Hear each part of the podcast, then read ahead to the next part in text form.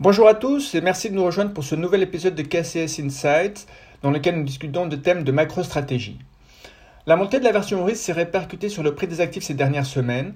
Les actions mondiales ont chuté de plus de 8% en septembre et un indice de référence sur les obligations souveraines à 10 ans a baissé de 2,7%. Les gilts ont été particulièrement malmenés en raison de facteurs idiosyncratiques, ce qui a conduit la Banque d'Angleterre à annoncer des achats d'obligations souveraines à maturité longue afin de restaurer la stabilité financière. Avec l'action de la Banque d'Angleterre, nous constatons que les banques centrales pourraient faire preuve de souplesse si et quand la stabilité financière est menacée. Nous supposons qu'en cas de mouvement désordonné des marchés, la Fed ou la BCE réagiraient également pour réduire le risque systémique.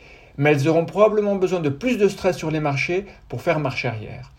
Pour l'instant, les chiffres d'inflation continuent d'empêcher les banquiers centraux de dormir.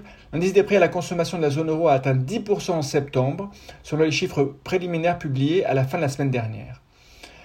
Pour le prochain trimestre, les perspectives de marché sont un exercice délicat.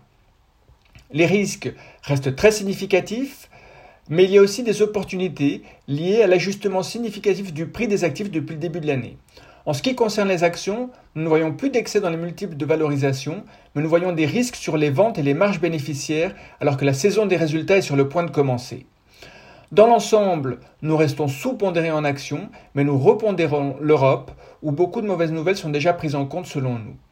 Nous réduisons l'allocation aux actions américaines, où les valorisations sont moins attrayantes, et aussi parce que nous voyons une hausse supplémentaire limitée du dollar américain.